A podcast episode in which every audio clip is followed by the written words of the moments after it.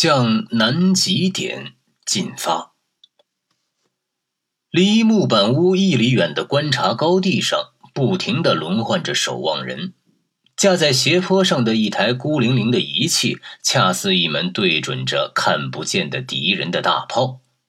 这是一台测试正在临近的太阳最初光线的仪器。他们从早到晚等候着太阳的出现。在像黎明时的蒙蒙天空中，已变化着彩色缤纷的反光，但圆面似的太阳还始终没有浮出地平线。不过，这四周辉耀着奇妙彩光的天空，这太阳反射的先兆，已经使这些急不可耐的人欢欣鼓舞。电话铃终于响了。从观察高地的顶端，向这些高高兴兴的人传来这样的消息：太阳出来过了。几个月来，太阳第一次在这寒季的黑夜里露了一小时脸。太阳的光线非常微弱，非常惨淡，几乎不能使冰冷的空气复活。太阳摇曳的光波几乎没有在仪器上产生摆动的信号。不过，仅仅看到了太阳这一点，就足以使人发出欢笑。为了充分利用这一段有光线的短暂时间，尽管这段时间按照我们通常的生活概念，它还是冷得可怕的冬天，可在那里却意味着春天、夏天、秋天的一齐到来。探险队紧张地进行准备工作。机动雪橇在前面嘎嘎的开动，后面跟着西伯利亚矮种马和爱斯基摩狗拉的雪橇。整个路程被预先周密的区分为几段，每隔两天路程设置一个储藏点，为以后返程的人储备好新的服装、食物以及最最重要的煤油。这无限的寒冷中液化了的热量。因为出发的时候将是全部人马，然后逐渐分批回来，所以要给最后一个小组挑选出来，挑选出来去征服极点的人，留下最充分的装备、最强壮的牵引牲畜和最好的雪橇。尽管计划制定的非常周密，甚至连可能发生的种种意外不幸的细节都考虑到了。但还是没有奏效。经过两天的行程，机动雪橇全都出了毛病，瘫在地上，变成一堆无用的累赘。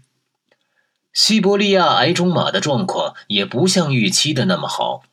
不过，这种有机物工具在这里要比机械工具略胜一筹。因为即使这些病马不得不在中途被杀死，他们也还可以给狗留下几顿热的美餐，增加狗的体力。一九一一年十一月一日，他们分成几组出发。从电影的画面上看，这支奇特的探险队开始有三十人，然后是二十人、十人。最后只剩下五个多人，在那没有生命的史前世界的白色荒原上，孤独地行走着。走在队伍最前面的一个人，始终用毛皮和布块把自己裹得严严实实，只露出胡须和一双眼睛，看上去像个野人。一只包着毛皮的手牵着一匹西伯利亚矮种马的龙头。马拖着他的载得满满的雪橇，在他后面是一个同样装束、同样姿态的人，在这个人后面又是这样一个人。二十个黑点在一望无际的耀眼的白色冰雪上形成一条线。他们夜里钻进帐篷，为保护西伯利亚矮种马，朝着迎风的方向筑起了雪墙。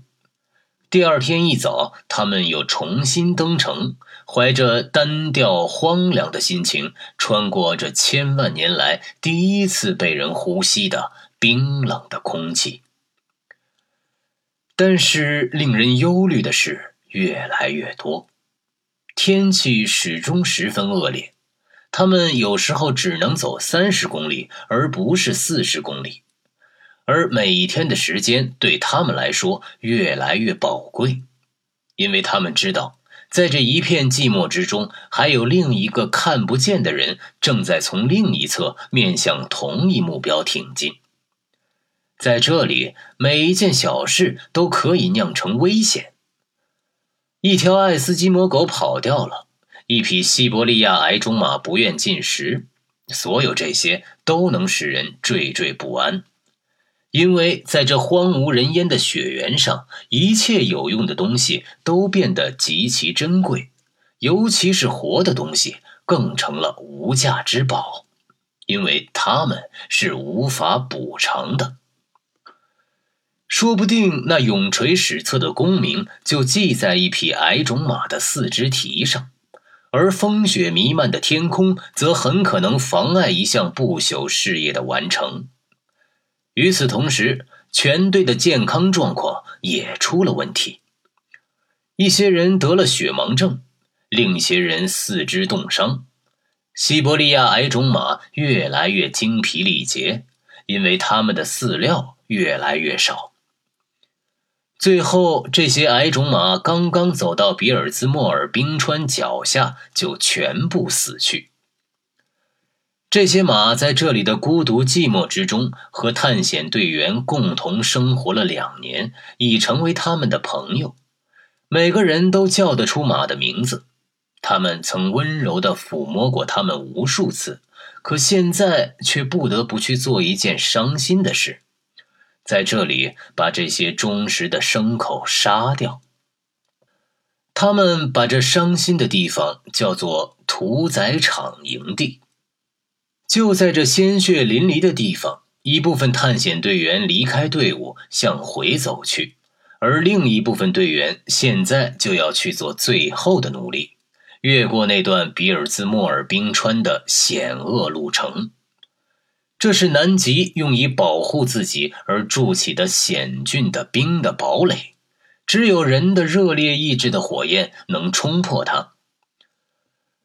他们每天走的路越来越少，因为这里的雪都结成了坚硬的冰碴，他们不能再划着雪橇前进，而必须拖着雪橇走。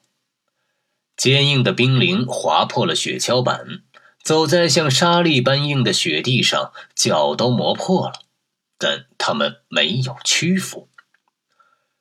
十二月三十日，他们到达了南纬八十七度，即沙克尔顿到达的最远点。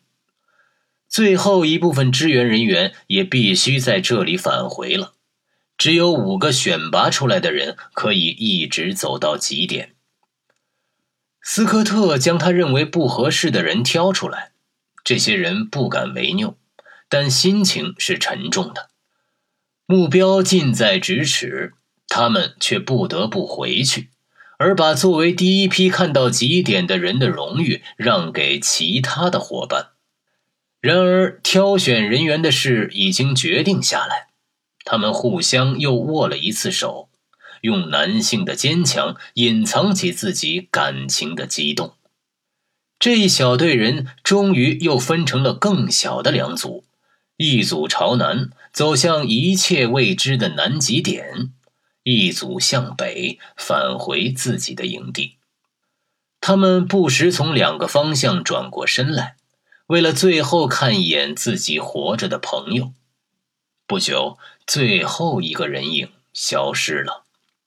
他们五名挑选出来的人：斯科特、鲍尔斯、奥茨、威尔逊和埃文斯，寂寞的继续向一切未知的南极点走去。